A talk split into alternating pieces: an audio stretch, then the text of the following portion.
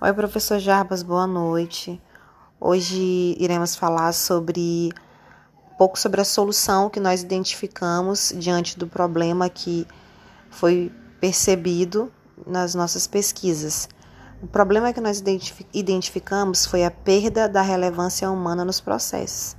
E nós vamos falar, né, de um dos temas, uma das soluções que é a capacitação do capital humano.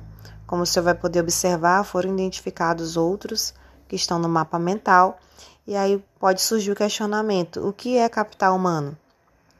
O capital humano é um dos pilares que possui diferenciais e eleva a competitividade de qualquer empresa. E se refere ao corpo de habilidades, conhecimentos, atitudes e experiências que o funcionário possui. É através do capital humano que a empresa ganha ferramentas para solucionar os problemas.